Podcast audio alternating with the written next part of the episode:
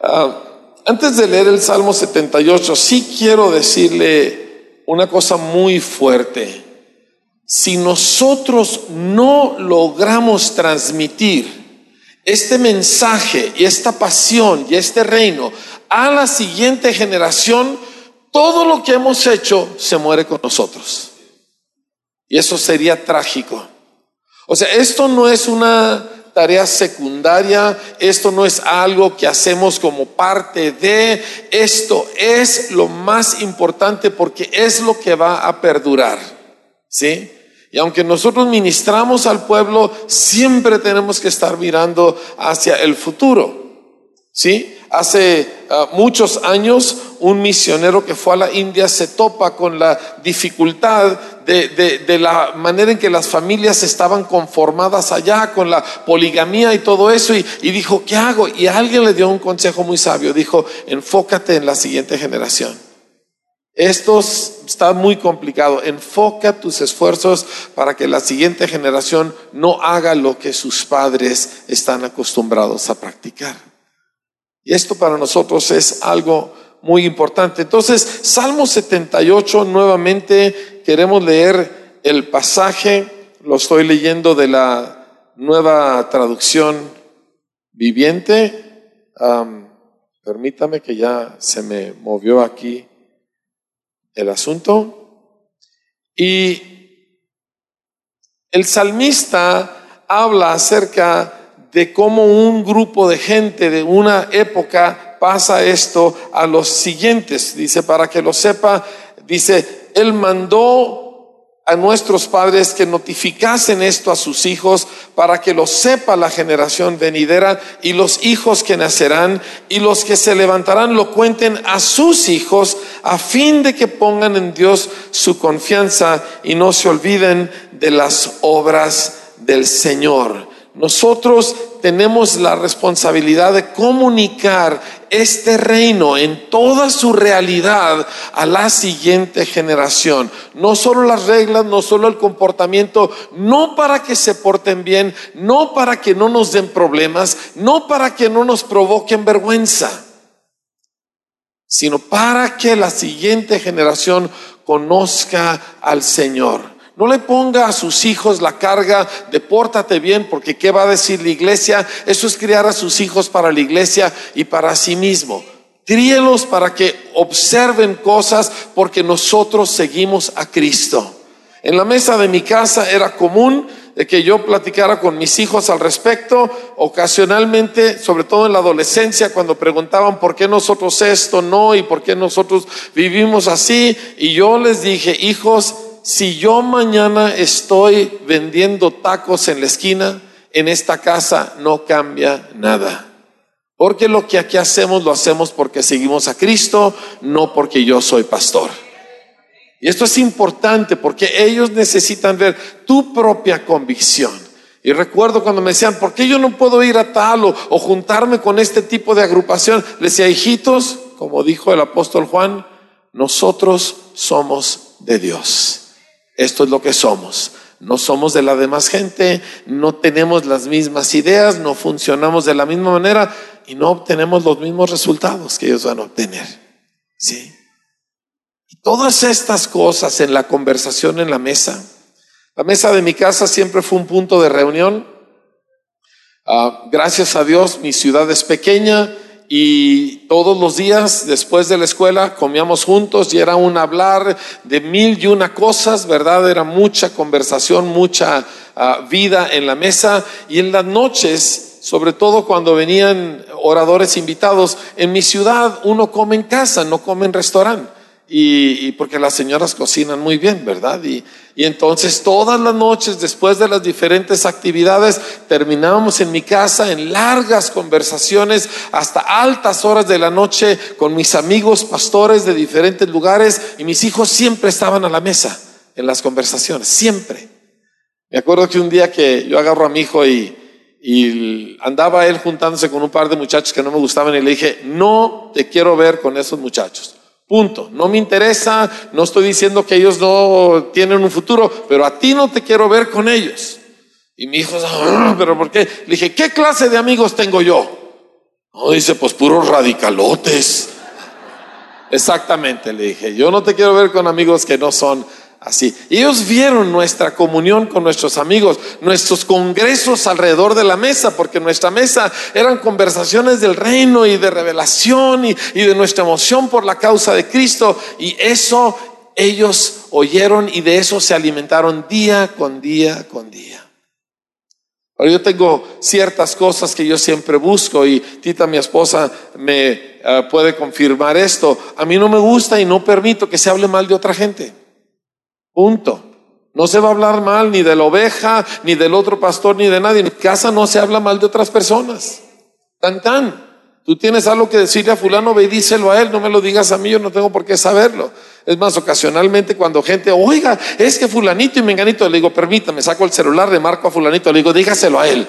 No, no, pastor, pero ¿cómo? Bueno, no me venga a envenenar a mí con sus chismes, cuénteselo a la persona directamente, como dice la escritura en Mateo 18. ¿verdad? Usted tiene algo contra alguien, dígaselo a la persona en privado, no me lo venga a decir a mí. Y eso en la casa es súper importante. ¿Sí? Oh dear, creo que pise algún callo. A ver, respiren todos. Sí, porque sí, es fácil hablar de otras personas, sobre todo porque uno como pastor pues está viendo las deficiencias y ayudando a la gente a vencerlas, pero hay que tener mucho cuidado cómo eso se manifiesta en nuestra casa.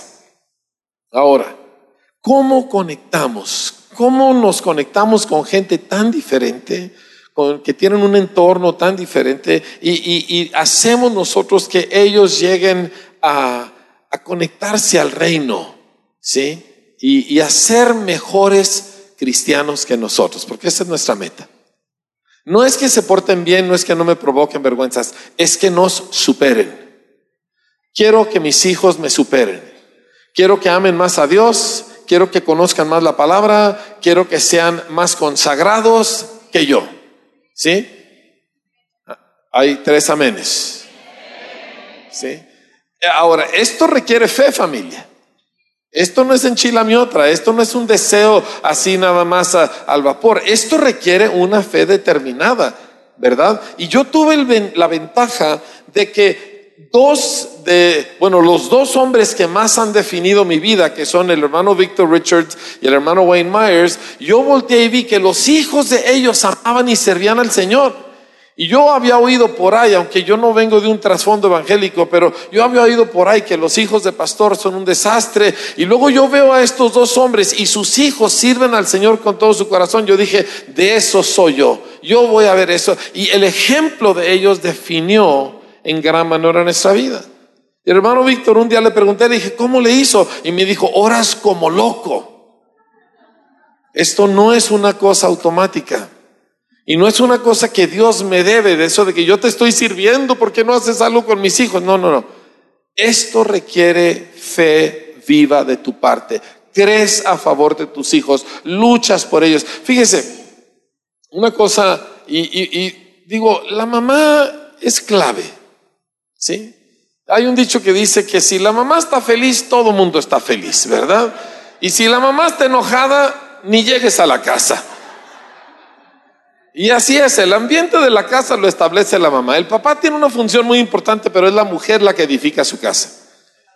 Y se me hace muy interesante que para mis hijos la idea de andar o de, de casarse con un inconverso ni siquiera era una posibilidad que se avisoraba. O sea, sí, y no, no digo con eso de que no sucedió la ocasional tentación, pero no era un, era como decir voy a respirar agua. O sea, no, eso, eso no sucede. Me acuerdo que mi hijo mayor, cuando estaba así en la adolescencia, se enamoró locamente de una muchachita. Y muy bonita la mocosa, ¿verdad? Pero él estaba enamoradísimo. Y donde nosotros volteamos, él estaba en casa de ella, andaba con ella y un día su mamá lo agarró, ¿sí? Como nos platicaban anoche acerca del dedo ese, el poderoso. Y su mamá lo agarró y le dijo, sobre mi cuerpo muerto. No creo que le dijo sobre el mío, sobre tu cuerpo muerto, le dijo. Vas a desperdiciar la unción que Dios puso sobre tu vida porque mi hijo manifestó una una faceta profética desde muy temprano en su vida. Y cuando él cuenta el testimonio, él dice, Dios me habló. Y ahí se acabó.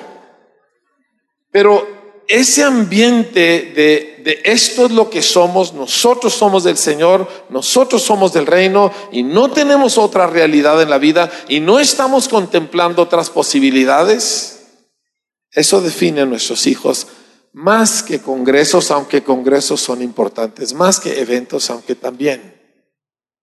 ¿Sí? Invierta en ellos, en su casa, invierta en ellos fuera, llévelos a lugares incluyalos en lo que usted está haciendo, no los saque de su vida por causa del ministerio. Mire, yo no tenía dinero porque nosotros empezamos sin ni un cinco, ¿verdad? Y cuando empezamos, cuando empieza a crecer nuestra familia y necesitamos un vehículo más grande, me acuerdo que me lancé sin tener un cinco partido por la mitad a comprar un vehículo grande, una suburban usada, ¿verdad? vehículo que detesto porque es como manejar un autobús, ¿me entiende? En las, y en Parral, que son puros callejones, pero determinamos nuestros hijos son parte de nuestra vida. Y no vamos a permitir que el ministerio separe a nuestros hijos de nosotros. Así que si yo voy a viajar a tal lugar, ahí van mis cuatro hijos conmigo. Y si vamos a hacer tal actividad, ahí van nuestros cuatro hijos con nosotros. O sea, nuestros hijos son parte de nuestra vida. Eso implicó trabajo, desveladas, gastos mucho mayores, ¿verdad? No importa. Nuestros hijos son parte de nuestra vida y los incluimos en lo que hacemos. No son un estorbo para nosotros. Yo quiero animarle a que usted haga ajustes para que sus hijos nunca sientan que hay una competencia entre el ministerio y ellos en tus afectos. Esto es sumamente importante.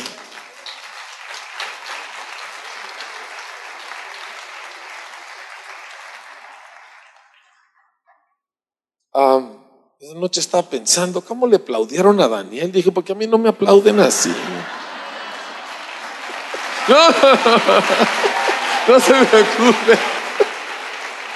No estoy buscando aplausos, sé que está pensando, ¿sí? Sé que la está sufriendo un poquito. Muy bien. Hay una promesa en el Salmo 22. Salmo 22 es un salmo extraordinario, es el salmo que describe la crucifixión con mil años de anticipación.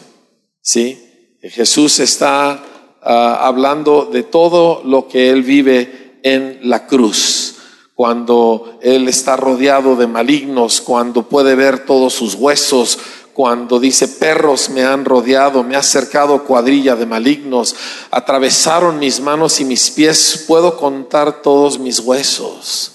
Un pasaje extraordinario que el Dios de los cielos hiciera esto por nosotros en persona, que no envió un ángel, ¿me entiende? Que, que no simplemente hizo un decreto, sino que a costa de su propia vida y de su propio sufrimiento, Él nos rescata.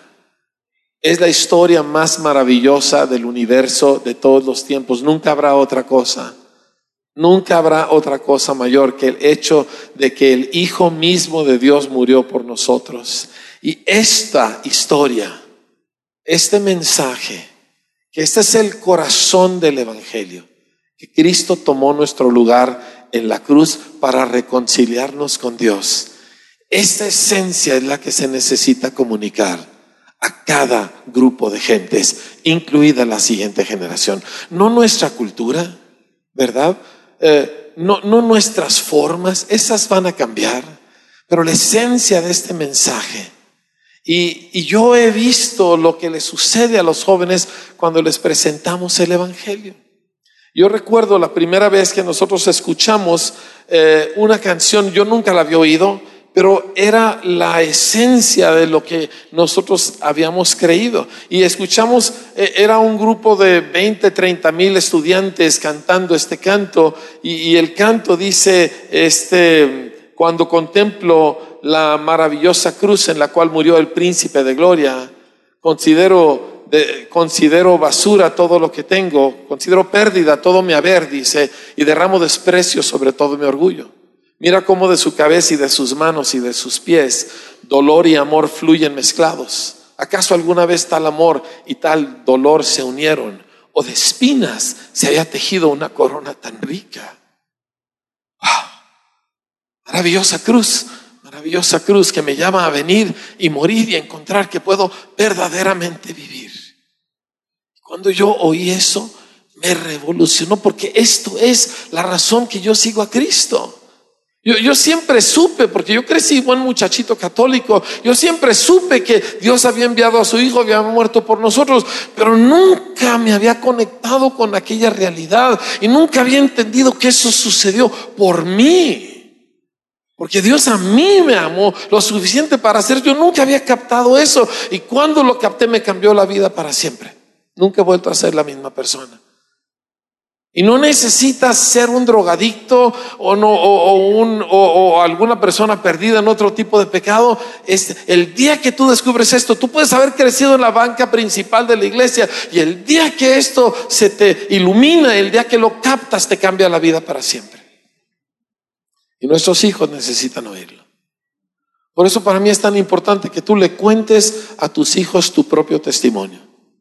Y necesitas contárselo con tu corazón en la mano. Porque ellos necesitan saber por qué tú eres así y por qué tú vives así y cómo Jesús te alcanzó a ti. Y cuando ellos oyen este mensaje, se cumple esta promesa del Salmo 22, porque al final del Salmo dice lo siguiente, versículo 27 dice, se acordarán y se volverán al Señor todos los confines de la tierra y todas las familias de las naciones adorarán delante de ti, porque de Jehová es el reino y él regirá las naciones. Dice, comerán y adorarán todos los poderosos de la tierra. Se postrarán delante de él todos los que descienden al polvo, aun el que no puede conservar la vida su propia alma. Y luego dice, la posteridad les servirá. Me fui al diccionario a ver qué significa posteridad exactamente, ¿sí? Y dice, posteridad es un conjunto de personas de las generaciones que vienen después de una fecha determinada. El resto del versículo dice, esto será contado de Jehová hasta la última generación. Vendrán y anunciarán su justicia. A pueblo no nacido aún anunciarán que Él hizo esto. Esta historia, familia, nunca pierde su relevancia, nunca pierde su vigor. La historia del Dios que se hizo hombre, que sangró en un madero, siempre cautiva al que la oye. Y tus hijos necesitan oírla. necesitan oír cómo te pegó a ti, cómo te afectó a ti. Sí. Dices, me van a, van a pensar mal de mí si saben lo que yo fui. No, al contrario se van a maravillar de lo que Cristo puede hacer con un pecador y van a saber que hay esperanza para ellos también. Este es otro elemento clave, esperanza. Diga conmigo esperanza. La generación a la que estamos buscando alcanzar es una generación que no cree en el futuro. Ellos creen en la sensación de este momento. Todo se trata de estímulos ahora lo que estoy sintiendo ahora, la imagen que vi ahora, el, el, el, video que vi ahora, todo es en este instante, créame sensaciones nuevas.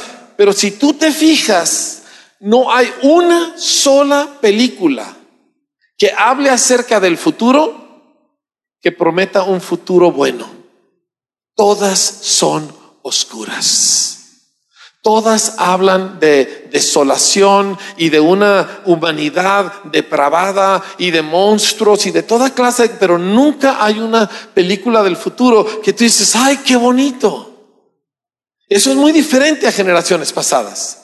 Porque la generación de los años 50 y 60, ellos vivían con la expectativa de un mejor futuro. De ahí salieron caricaturas como los Jetson. No sé si alguien alguna vez vio esa caricatura. Y era padrísima. Todos andaban en carritos voladores y, tenían robots de sirvientas en la casa, ¿verdad? Y cosas por el estilo.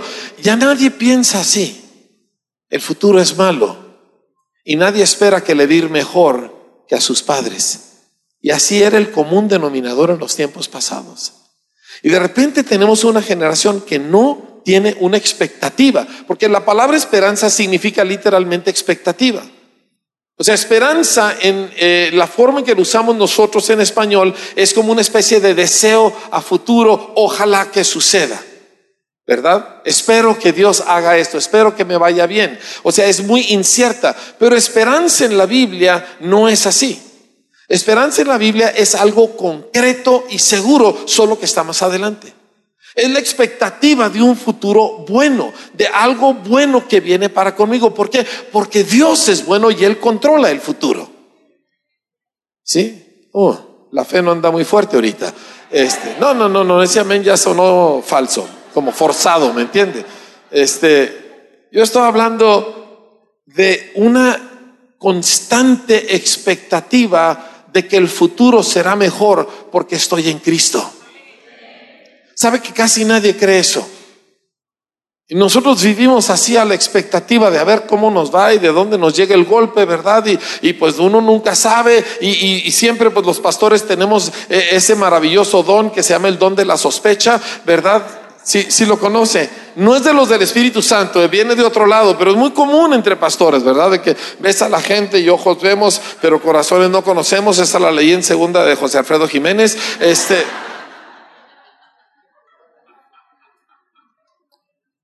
Pero esperanza es una de las columnas que sostiene la vida de un creyente. Fe, esperanza y amor.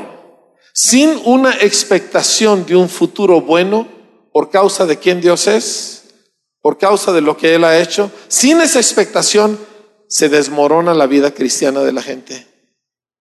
Y aunque uno haga todos sus esfuerzos, si esta no está presente, tarde que temprano, aquello se va a caer. Porque una banca no se puede parar sobre dos patas. Necesita la tercera. ¿Sí? Y nosotros podemos sembrar en nuestros hijos una expectativa de un futuro glorioso. Es muy importante. Le voy a leer un par de pasajes de la Biblia al respecto en unos momentos, pero es de vida o muerte para ellos saber que su futuro será bueno. ¿Sí? Que Dios tiene preparadas cosas buenas para ellos que se llevarán a cabo, porque poderoso es Dios para guardarnos sin caída familia. Pero nosotros sembramos esto. Ayer nos dijo Marco Barrientos de que fue criado con advertencias. Tita me dice, sí, yo también, aguas con esto, aguas con esto, pero no con una aspiración para un futuro mejor. Y esto es parte de lo que Cristo produce en nosotros. Dice, bendito el Dios y Padre de, nuestro Señor Jesucristo, que nos hizo renacer para una esperanza viva. Entonces sembramos esto en nuestros hijos. Déjeme le leo las palabras de uno de los ah, de nuestros antepasados en la fe, Isaac, cuando él ah, bendice a su propio hijo. Y esto, aunque es una es una profecía maravillosa que nosotros podemos repetir. Habla de toda una actitud hacia los hijos que Dios nos ha dado. Y obviamente no estoy hablando solamente de tus hijos en la carne, sino de tantos hijos que tenemos en el Señor en la iglesia. Mire, déjeme le doy un dato para que me entienda. En el estado de Chihuahua, estadísticas del año 2016, ya están dos años atrasadas estas estadísticas. El 70% de los niños que nacen en el estado de Chihuahua nacen fuera del matrimonio. 70% de mamá soltera o de una pareja juntada o abandonada, etcétera. Y del 30% que queda, la mitad de esos matrimonios terminan en divorcio. En Nuevo León es el 54% de los matrimonios que terminan en divorcio. Eso significa que de 85 a 90 niños en el estado de Chihuahua crecen en hogares desintegrados. Me acuerdo que un día volteé y dije, le dije a mis hijos, nosotros somos los bichos raros. Porque nosotros donde hay papá, mamá e hijos, eso casi no existe ya. En México, esto no es Estados Unidos, Canadá o Europa, esto es aquí. México lindo y querido. 85% de los niños creciendo en hogares desintegrados necesitan a alguien que les siembre una expectativa de un futuro prometedor. ¿Por qué cree que no se quieren casar los millennials? ¿Por qué cree que demoran y demoran y demoran el matrimonio? ¿Usted cree que es un mal genético? Ellos no han visto algo que los aliente a quererse casar. Nosotros podemos cambiar eso. Y no se necesita mucho. Es un poquito de atención, es un poquito de afecto, es aprenderte el nombre de un joven en tu iglesia y la siguiente vez que lo ves saludarlo por su nombre. Y le cambia la vida al muchacho porque siembras en su vida una expectativa diferente. Escuchen lo que dijo Isaac. Ahora recuerden que este es eh, Isaac que está ciego, ya está viejo, Jacob viene con engaño, entra para robarse la bendición de su hermano y cuando se acerca en el verso 27, Génesis 27, 27, dice, Jacob se acercó y le besó y olió Isaac el olor de sus vestidos y le bendijo diciendo, mira el olor de mi hijo como el olor del campo que Jehová ha bendecido. Dios pues te dé del rocío del cielo y de las grosuras de la tierra y abundancia de trigo y de mosto, que te sirvan los pueblos y naciones se inclinen a ti. Sé Señor de tus hermanos y se inclinen ante ti los hijos de tu madre. Malditos los que te maldijeren y benditos los que te bendijeren. Y con eso sella el alma del muchacho. Bueno, ya no era muchacha, ya era cuarentón, pero de todos modos, es la misma, ¿sí? Pero no para ahí. Porque se da cuenta Isaac de lo que ha pasado y la bendición de todos modos pega, ¿eh? Eso no le parece justo a la mayoría de nosotros. Se la consiguió con engaños y sin embargo fue válida. Es así como nosotros conseguimos la bendición. Es como si Dios Padre no pudiera ver, llegamos nosotros vestidos de Cristo en la ropa de nuestro hermano mayor, que si nos acercáramos a Dios sin ella nos maldeciría. Sí, escúcheme. Si nos acercáramos a Dios sobre la base de nuestros propios méritos, solo sacaríamos maldición. Jacob se lo dijo a su mamá. Dijo, si yo entro ahí, él sabe quién soy yo, me va a maldecir.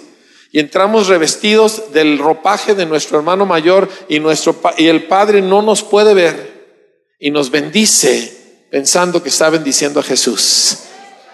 Y la bendición vale. Y la bendición se pega a nosotros por causa de Él. Pero, pero Isaac se da cuenta y unos días después, capítulo 28, verso 1 dice, entonces Isaac llamó a Jacob y lo bendijo y ahora sí sabía con quién estaba tratando. Y lo vuelve a bendecir. Y le manda diciendo, no tomes mujer de las hijas de Canaán. Levántate, ve a Padanaram, casa de Betuel, padre de tu madre, y toma ahí mujer de las hijas de Labán, hermano de tu madre. Y el Dios omnipotente te bendiga y te haga fructificar y te multiplique hasta llegar a ser multitud de pueblos y te dé la bendición de Abraham y a tu descendencia contigo, para que heredes la tierra en que moras, que Dios dio a Abraham. Y termina de sellar el destino, el futuro de Jacob. Y Jacob estaba marcado por estas palabras. Sí.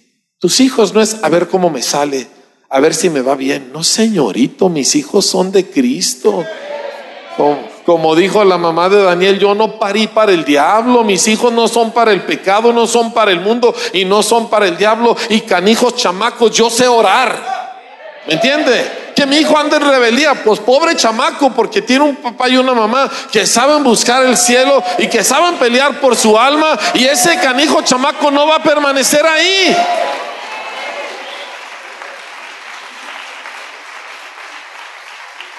¿Le gusta la parte de canijo chamaco, verdad? Claro, sacan canas verdes. Pero si usted puede agarrar esto desde temprano, va a favorecer que sus hijos no, no tengan que pasar por un montón de cosas. Si ya están pasando por un montón de cosas, pelee como gato boca arriba. Pelee por sus hijos. No pelee con ellos, ¿verdad? Pelee por ellos. Ahora, otra de las cosas claves, y lo hemos visto vez tras vez, es que nuestros hijos, y estoy hablando en general, no son atraídos a nuestras estructuras, a nuestra cultura. Nosotros somos viejos y aburridos para ellos. Digo, hágase a la realidad. Uno quiere sentirse acá, pero la verdad es que pues te ven los años y ni modo, ¿verdad? Sí. Pero cuando ellos captan dos cosas, los atrae como miel a las abejas, ¿me entiende? Uno, cuando ellos ven el Espíritu Santo en acción. No rollo, no espectáculo, no gente llamando la atención a sí misma. No, pero cuando ven el Espíritu Santo en acción, así se deja venir. Inconversos y creyentes, da igual. Es una atracción impresionante para un joven cuando hay un movimiento del Espíritu Santo en cualquier lugar. Y nosotros no podemos no buscar la realidad del Espíritu Santo en medio de nuestras congregaciones, tanto en lo privado como en lo general, como en reuniones, como en consejería. Nosotros no podemos excluir la realidad del Espíritu Santo en nuestras vidas. Ellos están, haga de cuenta que están diseñados para conectarse con ellos. ¿Sí? La segunda cosa es que tienen, y yo lo he visto en esta generación en particular, aman palabras. La música no les pega tanto, porque música ya es parte. No hay chavo que no tenga dos mil canciones en su teléfono. Y, digo, los que tienen eh, los servicios como Spotify u otros, tienen 20 mil canciones en su teléfono. música ya no tiene el poder que tenía 30, 40 años atrás. Es, es simplemente parte de su norma. Pero cuando ellos oyen palabras certeras de verdad, de gente con profundas convicciones, eso los captura. Ellos no están buscando elocuencia, están buscando verdad. Y en esto yo tengo mucha esperanza, porque hace 40 años hubo una generación de drogadictos greñudos que no se bañaban, pero estaban buscando verdad. No la veían en sus padres, no la veían en las iglesias. Y no estoy diciendo que no hubiera verdad en las iglesias, pero ellos no se conectaban con aquello. Pero en el momento que captaron la verdad, por los docenas de miles se convirtieron a Cristo y abandonaron sus lugares de origen y se fueron a servir al Señor. De hecho, gran parte del avance de la causa de Cristo en México fue debido a estos ex greñudos, ¿verdad? De los cuales yo soy uno, obviamente muy ex, ¿verdad? Este, que dejaron todo para venir a predicar el Evangelio en lugares que no, que no eran su lugar donde vivían. Yo puedo, ahorita estoy pensando en varios amigos míos que dejaron todo por causa de Cristo, pero todo empezó por esas dos cosas. Vieron el Espíritu Santo y oyeron verdad salir de bocas de hombres y mujeres con profundas convicciones y les cambió la vida para siempre. ¿Sí? No, no se vaya a, mire, le repito, híjole, me voy a meter en líos, sí, pero, pero aguánteme. ¿Sí me aguanta tantito? No les enseña acerca de cómo tener una vida próspera, no les interesa. Su mensaje de siete puntos de cómo prosperar no les interesa. Y digo, es, es bíblico y es bueno y produce resultados, pero no les interesa a ellos. Hay una necesidad de trascender y para ellos tener un carro nuevo no es trascendencia. Digo, claro que quieren el carro nuevo, pero no, pero es algo más lo que los está jalando. Cuando usted les presenta el misterio de Dios en Cristo, cuando usted les habla de quién es el Señor, los, los cautiva. Porque Dios así nos diseñó a todos. Me explico, esto va a sonar a herejía. No les enseña acerca de cómo tener un bonito noviazgo. Porque no es lo que estamos, no, eh, claro que si andan de novios hay que instruirles de cómo hacerlo bien, pero entienda que eso no es lo que les está llamando la atención. Quieren oír verdad. Verdad que no es pasajera. Verdad que permanece a través de los años y de las modas. Eso quieren oír. Y quieren oír que esa verdad salga de alguien afectado por la verdad. Porque lo que a mí me afecta no son las cosas que Dios me da, y, me ha dado muchas, es el hecho de que Él se tome el tiempo para dármelas. Eso me afecta. ¿Me entiende? Me afecta eh, el hecho de que no hay una sola persona a quien Cristo no puede transformar. Eso me afecta. Y ellos quieren oír verdad de su parte. Déjeme le cuento una verdad clave y vamos terminando porque ya mi tiempo, ya hasta el reloj se descompuso, ¿verdad? Ya me lo quitaron. Gloria a tu nombre, Señor.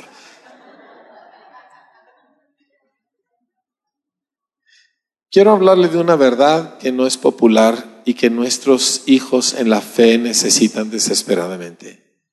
Quiero hablarle acerca de una frase que se llama el temor de Dios. El salmista escribió, óiganme hijos, y el temor de Dios les enseñaré.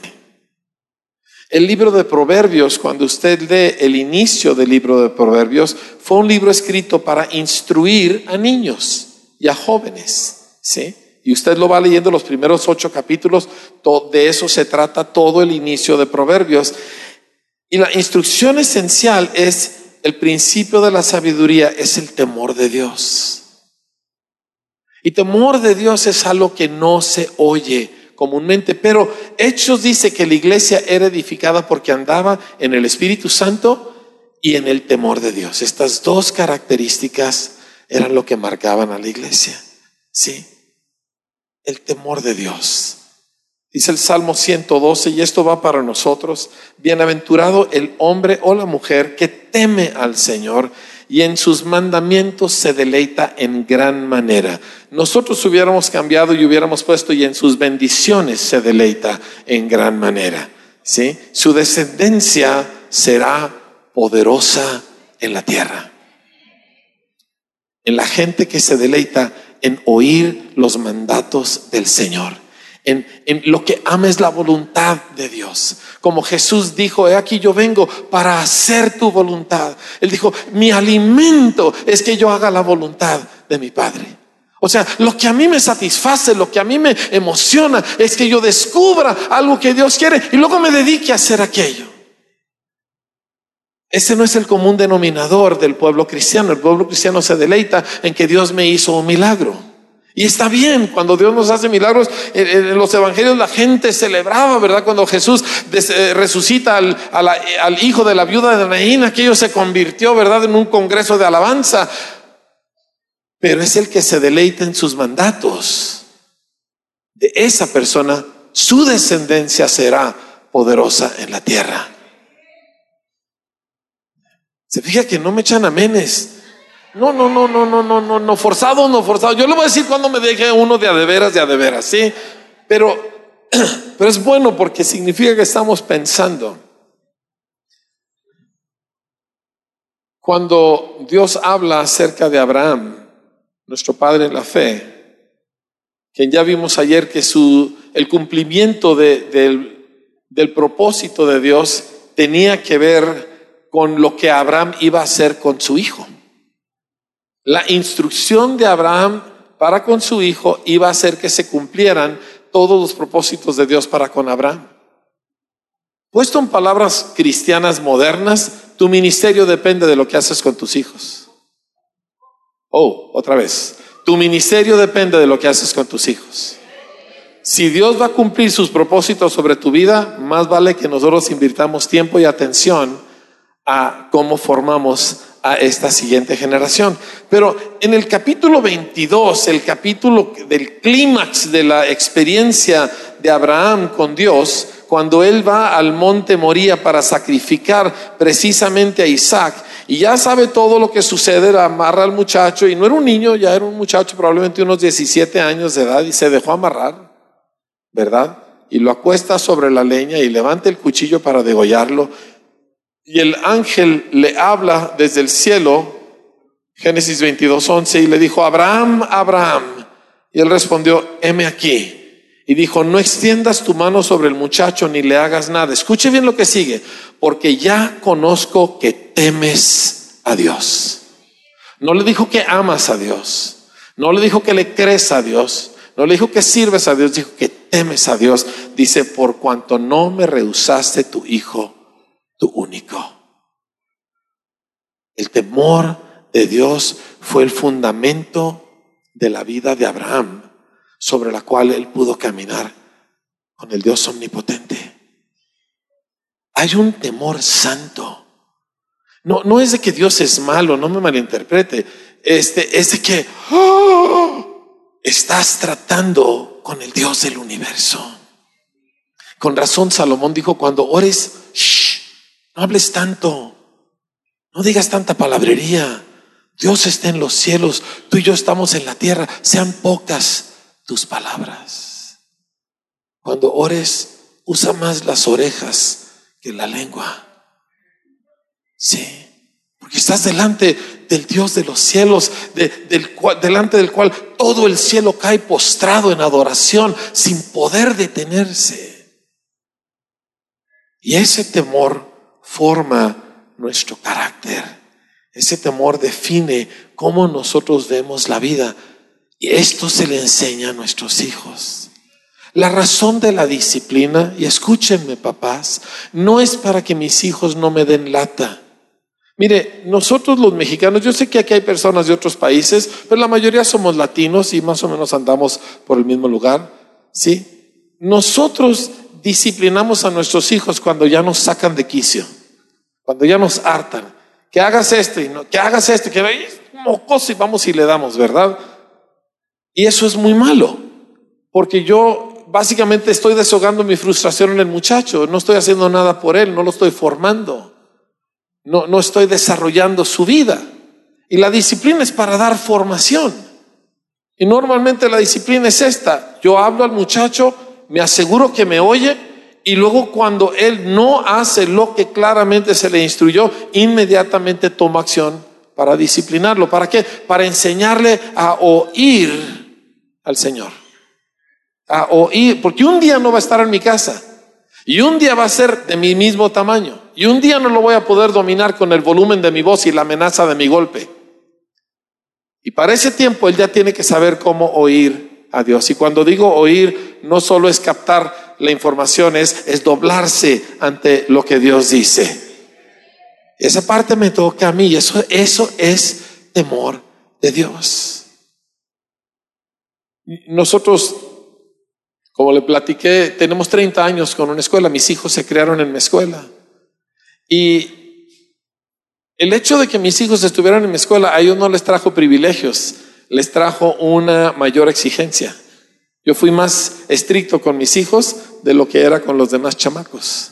Si mis hijos hacían algo, se portaban mal, échemelos para la dirección, échemelos acá arriba a mi oficina, ¿verdad? Y, vamos, vamos a, a tener un encuentro con la gloria de Dios. Este. Pero esto se tiene que enseñar del ejemplo de tu propia vida. Cuando tú sufres pérdida en alguna situación por no deshonrar al Señor. Cuando tú aceptas una situación por causa de Cristo, cuando tú haces algo difícil, ¿sí? Cuando tú perdonas al que ofende, cuando tú amas al enemigo, cuando tú haces lo correcto, como dice el Salmo 15, y cumples una promesa aunque te perjudica a ti, y tus hijos están mirando. Bienaventurado el que teme a Jehová, su descendencia será poderosa en la tierra. Sí, ellos ven todo esto y los define y los forma, les enseña a oír. Termino con el gran mandamiento. ¿Alguien me puede decir cuál es el gran mandamiento? No, todos se equivocaron. Y es que son pastores. El gran mandamiento es, oye Israel, el Señor nuestro Dios, el Señor uno es. Y amarás al Señor tu Dios con todo tu corazón, de toda tu alma, de todas tus fuerzas. Pero empieza con, oye, óyelo, óyelo, óyelo. Si tienes niños chiquitos, cuando les digas algo, no les grites y sabrá Dios si te oyeron, agárralo, que te mire y dile, mírame tantito. Ok, quiero que recojas tus juguetes. ¿Me entendiste? Sí, ¿qué, dije? Que recoja mis juguetes. Ok, ve Asegúrate que te oye. Y obviamente a la inversa. Mamá, mamá, mamá. A la segunda voltea. Sí, mijo. Pero asegúrate de oír. Oye, Israel. El resto del pasaje, Deuteronomio 6, Dice, mete estas palabras en tu vida, háblalas en la calle, háblalas en el camino, háblalas en la cama, píntalas en tus paredes, en los dinteles, de, en los postes de tu casa, háblaselas a tus hijos. Oye, oye, oye, oye, oye, oye, oye. Deja que esta palabra te defina. Camina siempre en, el, en, en la búsqueda de, de que esa palabra define quién tú eres y qué tú haces.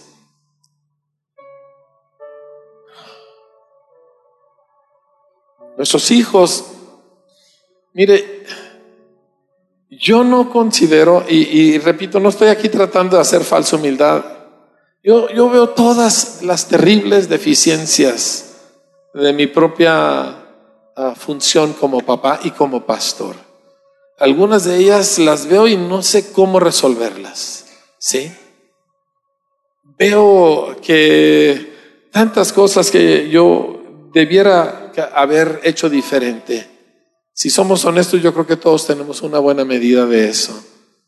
¿Sí?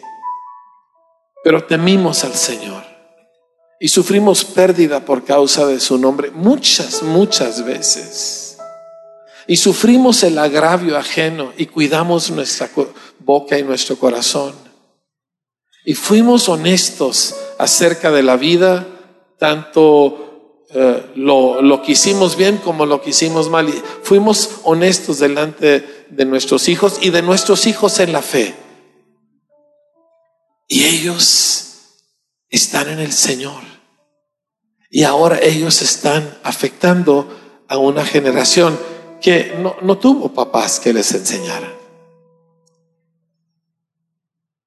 Y queremos pedirte, Señor, hay tanto joven, tanto muchachito que no sabe la diferencia entre su mano derecha y su mano izquierda, perdidos en su alma, eh, eh, totalmente, Señor, eh, sin desarrollar en sus emociones, presa fácil de cualquiera, Señor, sin un cimiento de hogar formativo. Y, y nos los has puesto delante para que hagamos algo por ellos.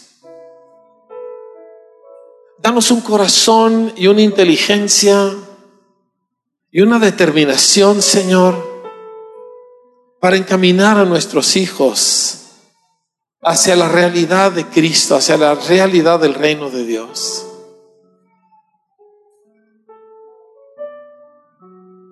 Te pido por cada pareja, cada familia aquí, aun si sus hijos ya son grandes, porque nunca deja uno de ser papá y mamá y nunca deja de tener algún grado de influencia, más fuerte de lo que imaginamos.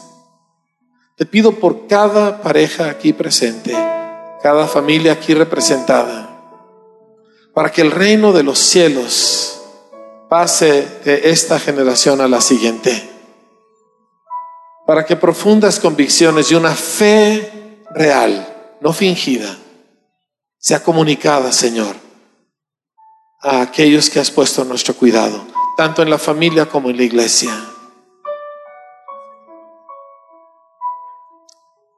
Yo quisiera orar por aquellos de nosotros que estamos atravesando situaciones con nuestros hijos. No necesita ponerse de pie, no necesita levantar la mano. Usted sabe quién es. Y primero que nada, Padre, yo te quiero pedir que tú siembres en el corazón de mi hermana y de mi hermano la absoluta convicción de que sus hijos, por muy difícil que esté la situación, no le pertenecen a este mundo, te pertenecen a ti, Señor.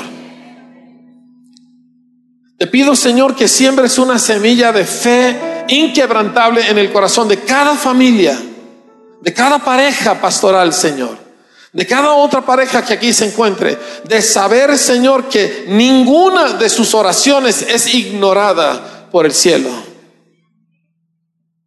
Y que un día, más pronto de lo que se imaginan, algo se va a romper en el corazón de ese hijo que anda perdido. Y te pido por cada pastor, cada pareja pastoral aquí, y los jóvenes de su iglesia, Señor. La mayoría que vienen en muy malas condiciones. Conéctanos con ellos, Señor. Ayúdanos a entender desde dónde vienen y, cuáles son las cosas que definen sus vidas y, y cómo ellos oyen. Ayúdanos a enseñarles el camino y a mostrarles a Cristo.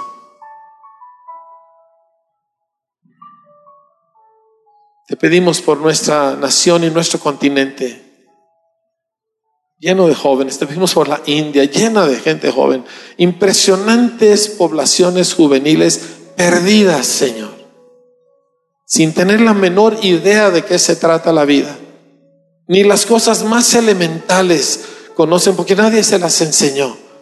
Úsanos, úsanos, Señor. Así como nuestro hermano Linton nos habló de un cambio de temporada, un cambio de estación, Señor, que entendamos que ha cambiado la estación, que esto ya no se trata de nosotros, sino de los que siguen, Señor. Y que invirtamos, Señor, nuestra vida, nuestra fuerza, nuestra experiencia, nuestra fe, nuestra conexión contigo, nuestras rodillas, a favor, Señor, de los que de los que han de venir, que ya están entre nosotros. Te lo pedimos en el nombre de Jesús. Amén. ¿Por qué no se pone de pie? Levanta sus manos.